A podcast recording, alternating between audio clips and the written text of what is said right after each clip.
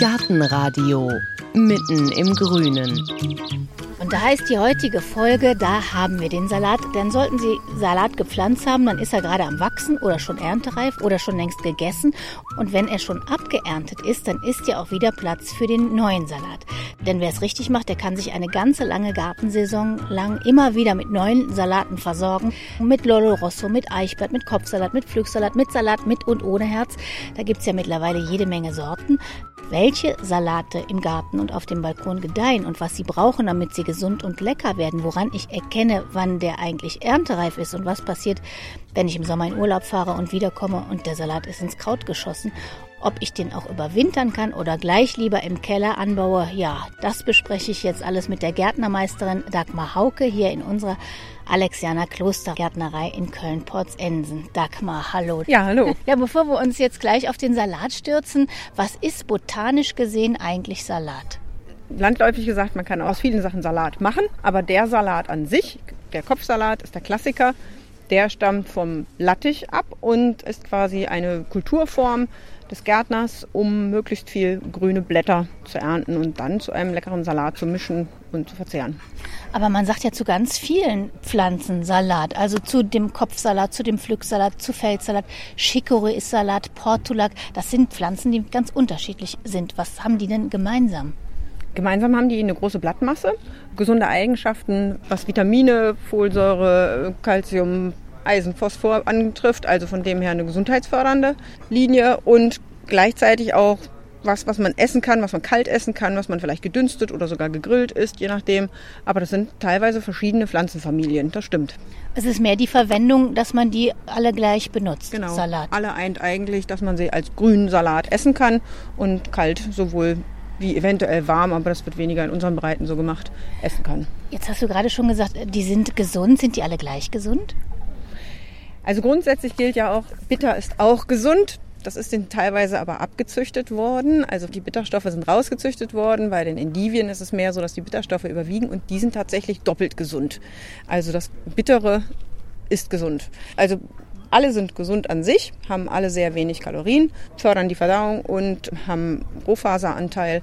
Aber grundsätzlich gilt, Endivien oder bitterstoffreiche Sorten sind noch gesünder. Also Chicorée fällt mir ein, Radicchio, was ist noch bitter? Ja, ein Zuckerhut wäre auch eine Chicorée-Art. Endiviensalat, ja. Und ich habe auch deshalb gefragt, weil Salat, habe ich gelesen, stammt eigentlich das Wort aus dem Italienischen von salare salzen. Es sind ja auch Nitrate drin. Ist der denn auch ungesund unter Umständen? wenn da zu viele Nitrate, Salze drin sind? Ja, der kann wie alle Gemüse, wenn er an einem extrem heißen Tag geerntet ist und vielleicht sogar vorher noch gedüngt und dadurch eben viel Nitrat im Boden, in der Pflanze vorhanden ist, dann kann sich das anreichern. Also da muss man aufpassen. Aber grundsätzlich gibt es im normalen Anbau eigentlich Höchstmengenverordnungen. Wenn die der Gärtner und auch der Kleingärtner dann nicht überstritt und seine Pflanzen auch nicht krankheitsanfällig machen will, dann ist Salat eigentlich gesundheitsfördernd. Teilweise zeigen Pflanzen auch, wenn der Salzgehalt zu hoch ist im Boden durch Blattverbrennung, gerade an den Rändern. Also von dem her kann man seinem Salat das auch ansehen. Wenn zu viel gedüngt ist oder zu viel mineralischer Dünger mit zu hohem Salzgehalt im Boden ist, dann sollte man ihn weniger essen und sollte vielleicht wirklich viel wässern, damit man auch diese Salze gut verteilt im Boden und der Salat ordentlich wieder wachsen kann. Das ist ja auch gerade interessant in einem Sommer wie diesem, wo es so heiß ist. Da muss ich immer darauf achten, wann ich den ernte. Ja, das ist wichtig, weil zu viel Wärme erzeugt eben auch sehr luftige Köpfe und dadurch weniger Blattmasse und das ist ein typisches Anzeichen für zu viel Wärme. Salat ist eigentlich eine Pflanze, die die Temperaturen so zwischen 15 und 25 Grad am liebsten mag. Wir haben es ja schon gehört, ein paar Salate sind schon gegessen. Ich kann jetzt wieder neue pflanzen. Ich nehme mal an, da hinten stehen bei euch die Salate und alles, was da steht, das kann ich natürlich auch jetzt pflanzen. Ja.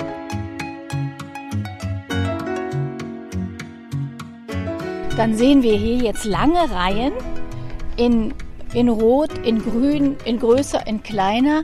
Was kann ich denn jetzt noch alles in meinen Garten setzen? Oder auf den Balkon, je nachdem. Ja, man sagt so, Ende August ist der letzte Satz des Kopfsalats, aber man kann 10 bis 20 Sätze sogar Salat eigentlich pflanzen, das ganze Jahr über. Es beginnt Ende März als Jungpflanze rausgepflanzt, vertragen die auch Temperaturen um den Gefrierpunkt. Und dann kann man quasi wöchentlich oder alle zwei Wochen Salat nachpflanzen. Mit dem Kopfsalat oder mit dem Batavia oder Eissalat geht das los und dann geht das quasi später über in Endivien oder in Feldsalat zum Herbst hin. Warum machen denn manche Salaten Kopf und manche nicht? Das ist naturgegeben, das ist die, die Anlage. Der Kopfsalat ist ein Kopfsalat, das sagt der Name auch schon. Beim Eissalat ist er sehr gedrungen und in sich verwachsen. Das sind Selektionen daraus. Und der Batavia wiederum, der rötliche, ist eigentlich das französische Wort für Eissalat und ist noch eben diese rote Variante, die bei uns bekannt geworden ist. Und es gibt Sorten, die eben eher länglich wachsen, also keinen Kopf bilden. Das sind dann eher Pflücksalate oder Schnittsalate oder eben der römische, der so dazwischen steht, einen aufrechten Wuchs hat und der die Wärme besser ab kann. Ist der Kopfsalat eigentlich was Natürliches? Ist das mal so gewachsen? Weil es ist so eine ungewöhnliche Wuchsform, finde ich. Es wird gesagt, er kommt aus dem europäischen Raum, aus dem wilden Lattich ist er gezogen worden und dann ist er quasi immer weiter kultiviert worden und wird auch heute noch immer wieder, jedes Jahr kommen immer wieder neue Salatsorten dazu, weil man einfach auch so ein bisschen auf Krankheitsresistenz züchtet, weil die Schädlinge auch sehr anpassungsfähig sind, gerade der Mehltau beim Salat. Wir gucken mal da drüber, gehen mal so die Reihen lang. Kann ich aus der Farbe oder aus der Form der Blätter schon daraus schließen, wie der vielleicht schmeckt? Nee, eigentlich nicht. Kenner können anhand des Blattes schon merken, ist es einer, der eher sprossig wächst, also aufrecht, oder der einen Kopf bildet. Das vielleicht schon. Also ein Eichblatt ist ein lockerer Kopf, aber ist eine große Pflanze. Ein Kopfsalat ähnlich, aber eben offener. Ein Lollebionda zum Beispiel ist dann eher wieder ein offen wachsend, aber nach oben sprossig wachsend, den man auch als Schnittsalat oder Pflücksalat verwenden kann. Also einzelne Blätter abgepflückt, nicht gleich den ganzen Kopf. Da gibt es aber ganz viele Zwischenformen. Also das kann man am Blatt direkt nicht erkennen. Ich muss ja gestehen, ich habe mir auch welche gekauft im April. Das sind halt so kleine grüne Blättchen. Ich wusste gar nicht so genau, wie die heißen. Das stand gar nicht so dran. Das war auf dem Markt irgendwo. Kann ich was falsch machen? Ja, gut zu wissen ist schon, ob es ein Kopf wird. Dann ist der Pflanzabstand wirklich wichtig, damit die Pflanze auch wirklich Reserve und alles anbauen kann, um groß zu werden. Oder ist es ein Schnittsalat, der in Reihen gesät und wo man einzelne Blätter nur erntet. Das kann man vielleicht an der Gestalt der Pflanze ablesen. Und das ist schon wichtig, eben wie viel man pflanzt und wie weit die Abstände sein sollten. Das sollte beim Kopfsalat also eigentlich schon 30 Zentimeter sein, bis hin zu 50. Ein Eissalat oder sowas braucht sehr kräftig was. Also von dem her müssen dann das schon einhalten, sonst werden es leider keine schönen Köpfe. Und dann wird es eher so ein offenes ja, Hüschelchen, was man auch ernten kann, was auch gut schmeckt, aber was eben sehr kopfunähnlich ist. Da gucken wir doch mal hier weiter. Hier geht es jetzt auch noch mal etwa 20 Meter weiter mit ganz unterschiedlichen Salaten. Da gibt es den Eissalat. Der hat so, darf ich den anfassen? Ja, bitte. Der hat so ganz feste Blätter. Der sieht sehr widerstandsfähig aus. Ist das so? Ja, er ist schon widerstandsfähig. Vor allen Dingen bringt er ein ganz großes Kopfgewicht später auf die Waage. Ist auch sehr haltbar im Kühlschrank. Kann man immer wieder einzelne Blätter abmachen, sich einen Salat machen und den wieder auf ein Wasserschälchen setzen und im Kühlschrank einfach lange lagern. Grundsätzlich ist er aber im Anbau ähnlich anfällig für Eulenraupen oder für Blattläuse wie jetzt ein Kopfsalat. Von dem her ist er jetzt nicht besonders robust. Jetzt gibt es ja auch immer wieder Sachen, die neu dazukommen. Die Asiasalate zum Beispiel, die sind total in. Habt ihr die auch? Die haben wir nicht, die haben wir nur als Saatgut. Das heißt, man kann sie aussehen, sind noch weniger bekannt, deshalb kennen die wenigsten eigentlich die Jungpflanze, um sie pflanzen zu können. Das Aussehen macht es natürlich schwieriger, ist leichter anfällig für Schnecken und für Fraßschäden von Tieren. Das sind aber meistens verschiedene Kohlsorten, die nicht so typisch klassisch Kohlköpfe bilden, sondern eher locker wachsen, die man mit einstreut in den Salat. Also so ein komplett Asiasalat wird noch sehr wenig hier gegessen.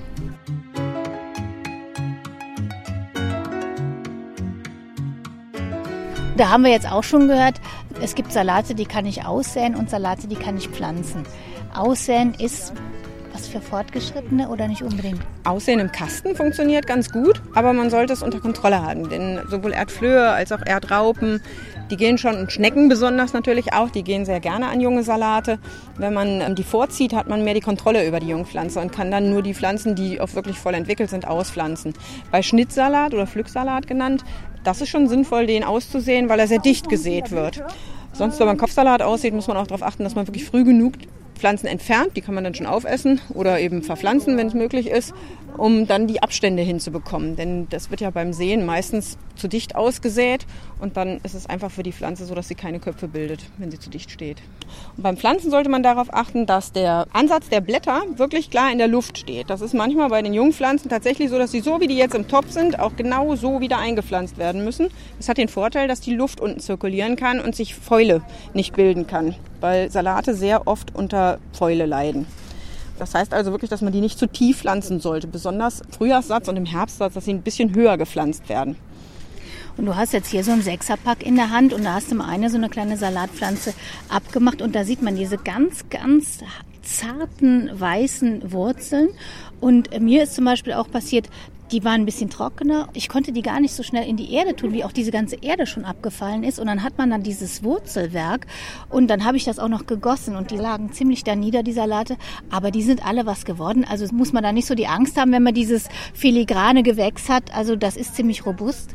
Ja, Salat ist recht robust. Also wie gesagt, das stammt vom wilden Lattich ab. Der hat eine Pfahlwurzel, die geht senkrecht nach unten. Die sollte natürlich versucht werden, nicht zu beschädigen. Aber ansonsten berappelt der sich, wenn er genügend Wasser bekommt, eigentlich wieder. Temperaturen um 30 Grad sind natürlich sehr heftig zum Pflanzen. Dann muss man ordentlich Wasser drauf geben oder eventuell auch mal ein bisschen abdecken, dass die Feuchtigkeit sich ein bisschen hält. Aber dann hat man, wenn man zu lange abgedeckt hält, wieder Probleme mit der Fäulnis. Also da muss man so ein bisschen einfach ein Auge drauf haben. Die Pflanze zeigt an, wenn die Blätter straff aufrecht sind, dass sie genügend Wasser hat. Dann hört man auf zu gießen. Und bis dahin muss man leider ein bisschen feucht halten, damit sie sich wieder berappelt. Gerade wenn sie eben schon ein bisschen Wurzelschaden oder gelitten hat auf dem Transport. Ich muss schon immer auf die Pflanze achten, was sie signalisiert. Wird sie so ein bisschen lullig, dann muss ich wieder gießen. Genau, dann braucht sie irgendwie Schutz. Düngen? Am Anfang nicht. Wenn ein gut gedüngter Gartenboden vorliegt, dann schafft sie das auch sehr gut, damit zu wachsen.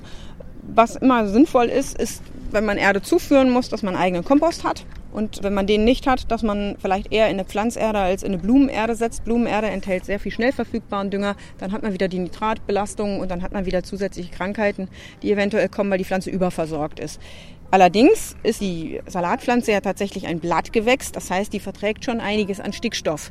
Also wenn sie jetzt zum dritten Mal hintereinander immer wieder auf das gleiche Beet gepflanzt wird, dann kann sie auch schon mal langsamer wachsen oder schwächlich wachsen, weil ihr einfach der Vorgänger schon den Stickstoff abgegraben hat. Dann sollte man auf jeden Fall durch eine Kompostgabe oder einen organischen Dünger nochmal nachdüngen.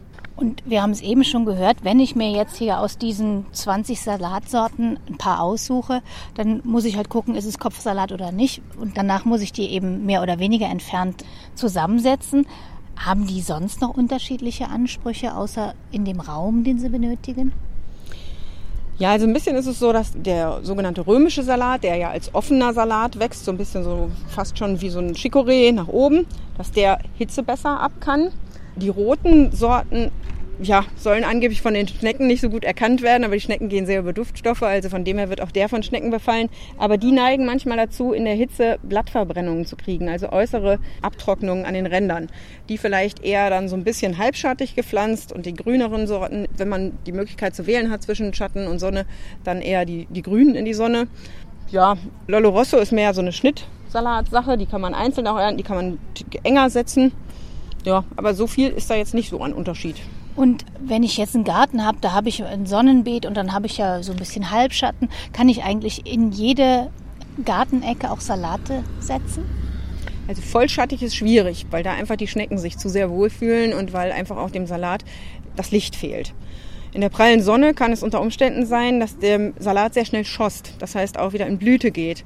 Also Sonne ist gut, aber dann genügend Feuchtigkeit und man sollte vielleicht darauf achten, dass die Salatpflanze, die man kauft oder das Saatgut, was man kauft, dass die dem Jahresverlauf angepasst ist. Es gibt Sorten, die sind eher für den Frühjahrsanbau, es gibt Sorten, die sind für den Sommeranbau und Sorten, die sind für den Herbstanbau. Und das geht eben genau danach, wie schossempfindlich ist die Sorte. Also wie leicht geht sie in die Blüte.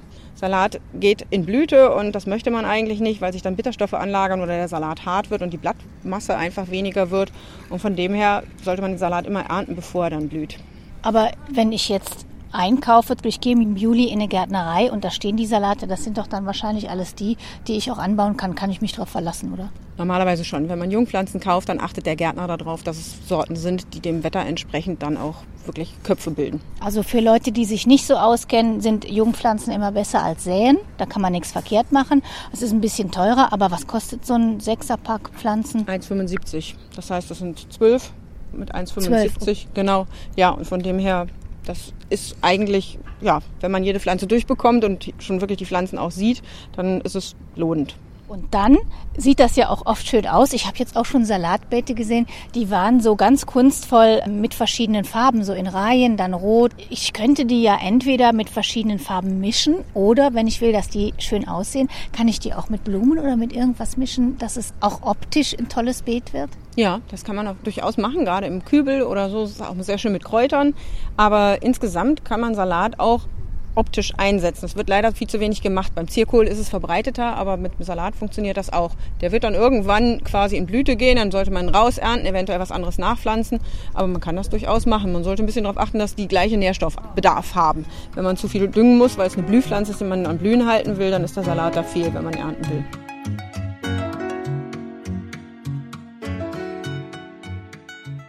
Wie erkenne ich denn, wann so ein Salat reif ist? Ja, ein Salat ist reif, indem man mit der offenen Hand einfach oben auf den Kopf drauf fasst und der sich füllig anfühlt, also voll. Das heißt, der hat einen Kopf gebildet, wo auch schon wirklich Masse hinter ist. Wie gesagt, bei Hitze kann das schon mal sehr locker sein oder eben teilweise auch fest. Wenn die Blüte schon von unten kommt, dann wird er nach oben hin spitz, dann ist er nicht mehr rundkugelig, sondern geht langsam in der Mitte hoch. Dann ist er kegelförmiger, obwohl es ein Kopfsalat sein sollte. Man kann grundsätzlich den Salat auch schon im Blattstadium, also kurz nach dem Keimen, essen. Also giftig ist er nie, nur es ist halt schade um die Blattmasse, die er sonst noch ansetzen würde. Und von dem her, wenn man zu viel hat, dann isst man die Jungen einfach schon vorher auf. Aber das Anfassen gilt jetzt nur für den Kopf. Für den vollen Kopfsalat. Da kann man das quasi fühlen. Genau, da fasst man von oben einfach drauf und fühlt mal in den Kopf hinein. Und bei den anderen, also ich habe auch welche, die haben eben einfach diese Blätter, fallen dann auch irgendwann ein bisschen auseinander. Wenn sie anfangen auseinanderzufallen, kommt die Blüte bald schon. Dann ist es quasi eine Verdickung der Mitte und dann wächst schon der Blütenstiel bald heraus. Dann kann man die noch abernten, aber man sollte dann sich nicht wundern, dass er langsam ein bisschen bitterer wird. Bitterer ist dann aber gesünder, oder? Eventuell ist das gesünder, aber uns nicht so ganz bekannt als Geschmacksvariante, genau. Und könnte ich nicht einfach, wenn ich zum Beispiel jetzt hier mal so ein Zwölferpack kaufe, sechs einpflanzen und sechs behalte ich und pflanze die einfach zwei Wochen später ein? Das wird nicht viel bringen. Die werden in den Verpackungen erstmal ein bisschen magern und dann werden die vielleicht auch drei Tage oder vier Tage verzögert dann soweit sein wie die anderen. Aber im Endeffekt ist der Aussaatzeitpunkt der gleiche und damit ist im Endeffekt auch das Spross- oder Kopfbildungsdatum das gleiche und dann gehen sie eher irgendwann in Blüte aus Hunger, aus Bedarf und da hat man nicht so viel von. Also dann ist wirklich besser verzögerte Termine. Wie gesagt, ein Profi würde 10 bis 20 Sätze im Jahr machen, um immer Salat zu haben. Das kann man im Kleingarten schlecht oder im Hausgarten teilen mit Nachbarn ist manchmal eine ganz gute Devise. Und wenn ich das richtig verstanden habe, dann merke ich, dass der reif ist, indem ich ihn anfasse oder indem ich sehe, das ist jetzt so ein richtig schöner Salat, wie ich den vielleicht von Abbildungen kenne oder aus dem Geschäft. Dann ist der reif und dann eher vielleicht zur Sicherheit ein bisschen kleiner ernten, als zu groß werden zu lassen. Ja, könnte man so sagen. Also von dem her, er wird selten so wie auf den Werbeplakaten, aber es reicht ja vielleicht schon, wenn er kleiner und dann schön rund geworden ist und richtig Blattmasse hat. Ja, und dann kann man ihn essen. Wie ernte ich den denn? Also schneide ich den ab, reiße ich den raus aus der Erde oder grabe ich den aus? Wie ernte ich den richtig? Also richtig ernten gibt es in dem Fall nicht. Es gibt die Möglichkeit, ihn mit Wurzel rauszuziehen. Dann habe ich meistens vor, dass ich was anderes auf das Beet pflanzen will. Dann ist der Wurzelstrunk weg und damit auch eventuelle Ernterückstände und Krankheiten. Wenn ich allerdings sage, ja, ich schneide jetzt oben einfach die Spitze ab des Kopfes, lasse den Strunk drinnen und guck mal, was da passiert, könnt ihr ja nochmal austreiben, dann ist das Beet blockiert. Also dann kann ich nichts nachpflanzen. Und von dem her abgeerntet wird der eigentliche Kopf, der wird geschnitten. Also mit Wurzel in den Kühlschrank zu legen, bringt nicht so viel. Von dem her schneidet man ihn ab und dann kann man eventuell noch eine kleine Wasserschale unten drunter und die Schnittfläche im Wasser, nicht der ganze Kopf, sonst fault er auch, aber dass man quasi ihm noch Feuchtigkeit nachliefert und er nicht gleich ganz welk wird. Das kann man machen im Kühlschrank. Und du hast es schon mal erwähnt, aber vielleicht noch mal für den Hinterkopf, welche Salate wachsen dann eventuell nach? Alle würden nachwachsen, wenn man ihnen die Strunke drin lassen würde. Ganz abgesehen davon, ob es jetzt ein Schnittsalat oder ein Kopfsalat ist. Auch ein Kopfsalat wächst nach, bildet dann nur einzelne Blätter, Seitenaustriebe. Aber auch die haben an der Wurzel oder an dem Strunk, der bleibt, noch Seitenknospen, die dann versuchen auszutreiben. Die Pflanze will sich unbedingt vermehren, also die treiben dann auch aus. Aber beim Schnittsalat ist es natürlich so vorbestimmt, dass man immer nur die Blättchen erntet, deshalb weniger Blattmasse in einem entnimmt, aber die dann immer wieder nachtreiben. Das ist mehr sowas, wenn man mal ein Blatt aufs Brötchen oder wo legen möchte oder wenn man eine Zutat zusätzlich dazu haben will, aber weniger, um jetzt wirklich eine volle Schüssel zu bekommen. Dann erntet man eher einen ganzen Topf. Und grundsätzlich passen auch alle in den Balkon. Kasten. Alle würden in den Balkonkasten passen. Schön ist, dass man den Pflücksalat aussehen kann als langen Streifen in einem Balkonkasten. Allerdings kann man da nicht viel dazu pflanzen, weil die eben auch ihren Anspruch haben und dann den gesamten Kasten auch brauchen.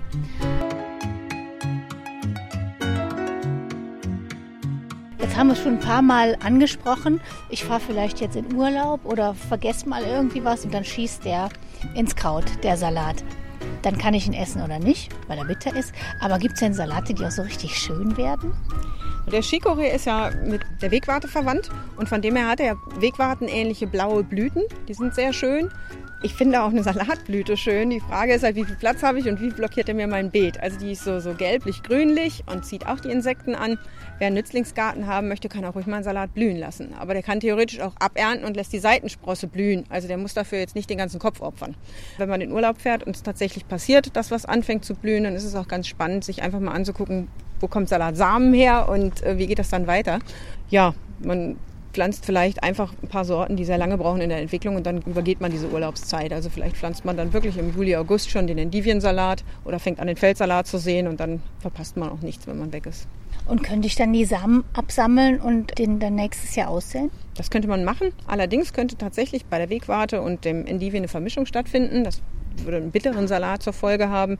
Der Lattich kommt wenig in der Natur vor, da gibt es weniger Vermischung beim Kopfsalat, aber das ist natürlich möglich. Man könnte die Samen wieder aussehen. Auch beim Feldsalat ist es möglich, die Samen immer wieder weiter auszusehen. Und gibt es denn auch Salate, die ich vielleicht überwintern kann? Ja, das sind diese typischen Endivien-Sachen, also quasi Endiviensalat Chicorée an sich. Dann Endivien kann man einlagern über längere Zeit.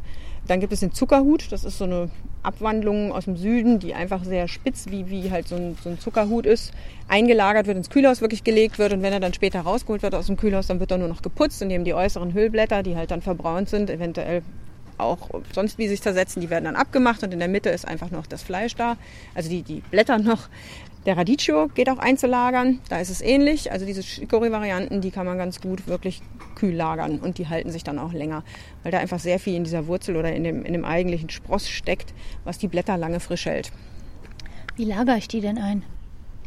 Also teilweise den Chicorée selber, den würde ich in Sand einlagern. Die anderen kommen tatsächlich einfach in ein Gefäß, sei es eine Kiste oder eine Großkiste und werden dicht an dicht gepackt und kommen dann ins Kühlhaus oder in eine kühle Umgebung. Je kühler, je besser. Dann gibt es ja auch heute schon so ganz viele Projekte mit Urban Gardening und für Leute, die keinen Balkon haben, die keinen Garten haben, dass man sagt, dann gehen wir eben gleich in den Keller und ziehen unseren Salat da mit irgendwelchen Lampen. Was sagt denn die Gärtnerin zu sowas?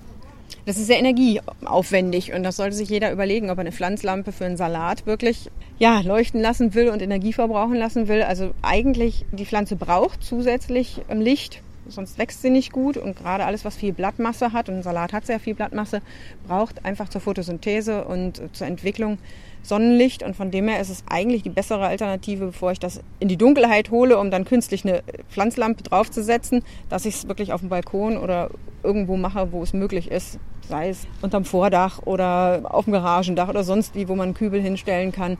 Also von dem her, da gibt es genügend Möglichkeiten. Ich finde, das im Keller ist sehr energieineffizient. Also das, was ich nachher da ernte, ist einfach das eventuell nicht wert, in Anführungsstrichen, was ich dann raushole. Ja.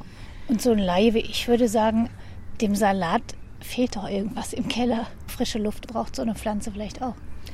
Also die frische Luft eher im Sinne von, dass auch wirklich Wind weht und sich keine Fäulnis entwickeln kann. Also dass quasi die Pflanze auch durch den Wind ja auch kompakt bleibt und nicht schießt. Dass natürliche Reize da sind, die der Pflanze irgendwie Gestalt auch mitgeben. Das braucht die Pflanze.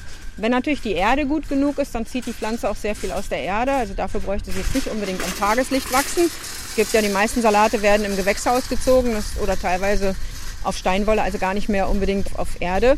Aber äh, der Geschmack kommt halt schon aus allem zusammen. Also quasi aus der Erde, aus eventuellen Düngern, die wann mal verwandt worden sind und dann eben auch aus den Umwelteinflüssen, die dabei mitspielen. Und lass uns noch mal genau sagen, also der Salat geht los. Ende März als Jungpflanze rausgepflanzt, eventuell schon Mitte März angezogen, aber dann bei so Temperaturen von 15 bis 20 Grad, gar nicht viel Wärme, also nicht auf der Heizung. Es ist keine Paprika und keine Tomate, die wollen gar nicht die Wärme, dann keimen sie eher nicht. Dann geht das bis Ende August mit dem Kopfsalat und dann ab Juli könnte man schon den Wintersalat, den Feldsalat aussehen, der sich dann langsam entwickelt und dann im Spätherbst oder schon im Winter geerntet wird. Und der Indivien, der würde auch dann im Juli, August gepflanzt und der ist dann auch im Herbst, Winter oder Winterausgang dann zu ernten. Wann ist dann so der letzte, den ich wahrscheinlich ernten kann? Der letzte ist dann schon wieder quasi der erste. Also der Endivien, der rausgeht aus dem Winter, dann kann man schon fast wieder Kopfsalat rauspflanzen. Die halten sich schon lange, also die können auch noch im März, Anfang März geerntet werden. Und überstehen auch Schnee und Eis und sowas alles? Ein bisschen abgedeckt überstehen die das gut mit einem leichten Vlies. Und es kann aber immer sein, dass die verfaulen unter dem Vlies. Also es gibt immer Fäulnisprobleme gerade weil wir eben nasse Winter haben und nicht trockene Winter. Da muss man dann ab und zu wirklich aufdecken, ablüften lassen und nachgucken. Aber die Saison geht dann schon fast wieder los. Wenn man die Möglichkeit hat, einen Folientunnel aufzustellen, dann kann man den Salat da drin auch vorziehen, also ein Frühbeet quasi machen. Und dann hat man im Februar schon wieder die Salatpflanzen draußen. Und welche neue Sorte würdest du vielleicht den Leuten ans Herz legen, weil die besonders schmeckt oder besonders widerstandsfähig ist oder sonst irgendwas? Also neu ist immer schwierig, weil neu ist ja meistens noch nicht so richtig erprobt und jedes Jahr kommen immer wieder neue Sachen raus. Ich finde bei den Kopfsalaten die Eichlaub-Kopfsalate eigentlich sehr schön. Erstens von der Farbe her, die gibt es sowohl in grün als auch in rot, aber sie haben dieses gewellte Blatt und sie bilden viel mehr Masse als ein Kopfsalat, sind auch gleichzeitig, weil sie so ein bisschen offener wachsen, nicht ganz so, dass man die Schnecke nicht finden würde oder den, die Blattlaus nicht entdecken würde, bevor sie da ist oder so. Also die finde ich, die machen einen sehr großen Kopf und sind sehr lohnend gleichzeitig auch schön. Da gibt es natürlich Zwischenformen. Ein Till, der hat dann lange Zipfel an dem normalen runden Blatt von einem Kopfsalat mit dran. Ja, es gibt immer so Übergangsformen. Also es gibt so viele neue Sorten, da kann man nicht sagen, der oder der ist der Beste. Geschmacklich ist der aus dem eigenen Garten immer der Beste. Und wenn man mal alles zusammenfasst, also ich habe das ja auch selber ausprobiert, ich habe den Eindruck, Salat ist eigentlich auch eine sehr schöne Anfängerpflanze, wo man nicht so viel verkehrt machen kann, wo man auch einfach dann mal für die Familie oder für die Kinder irgendwie ohne großen Aufwand, man muss es halt in die Erde setzen, ab und zu gießen, mal was eigenes zu hessen hat, oder? Ja, ich finde auch, das ist eine sehr schöne Pflanze, weil sie eben auch relativ wenig Ansprüche an den Boden stellt, sehr einfach zu kultivieren ist, weil sie sowohl vor vielen anderen Gemüsepflanzen angebaut werden oder hinterher angebaut wird, weil sie den Boden nicht so sehr auslaugt. Und passt halt wunderbar zur Radieschen oder Kohlrabi als Erstlingspflanze im eigenen Garten.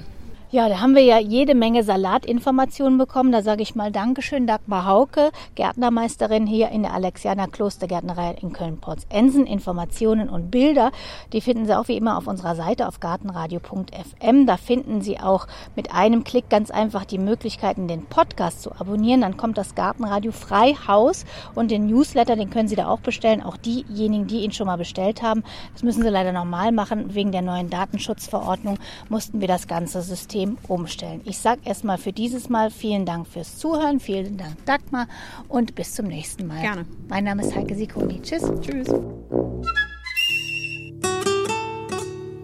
Gartenradio Gezwitscher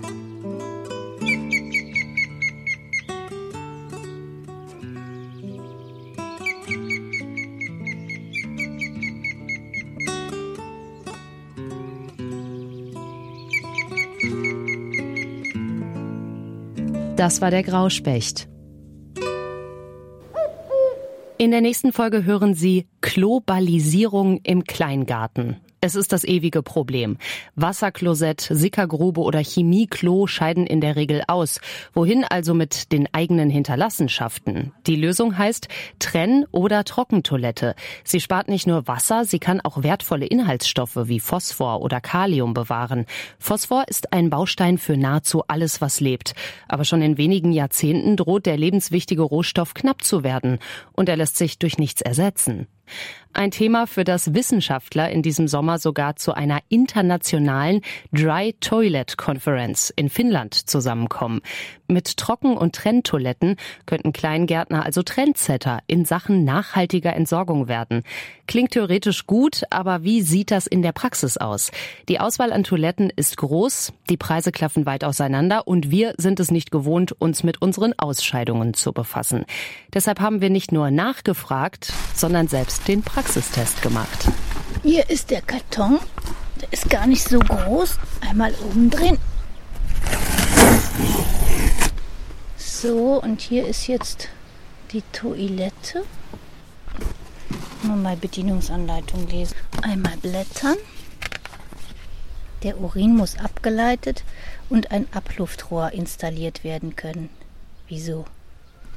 Die Einleitung in einen Bodenfilter ist ebenso möglich wie die Kombination mit einem Kanister. Ach man, da braucht man noch Ein Kanister. Ach du Schande.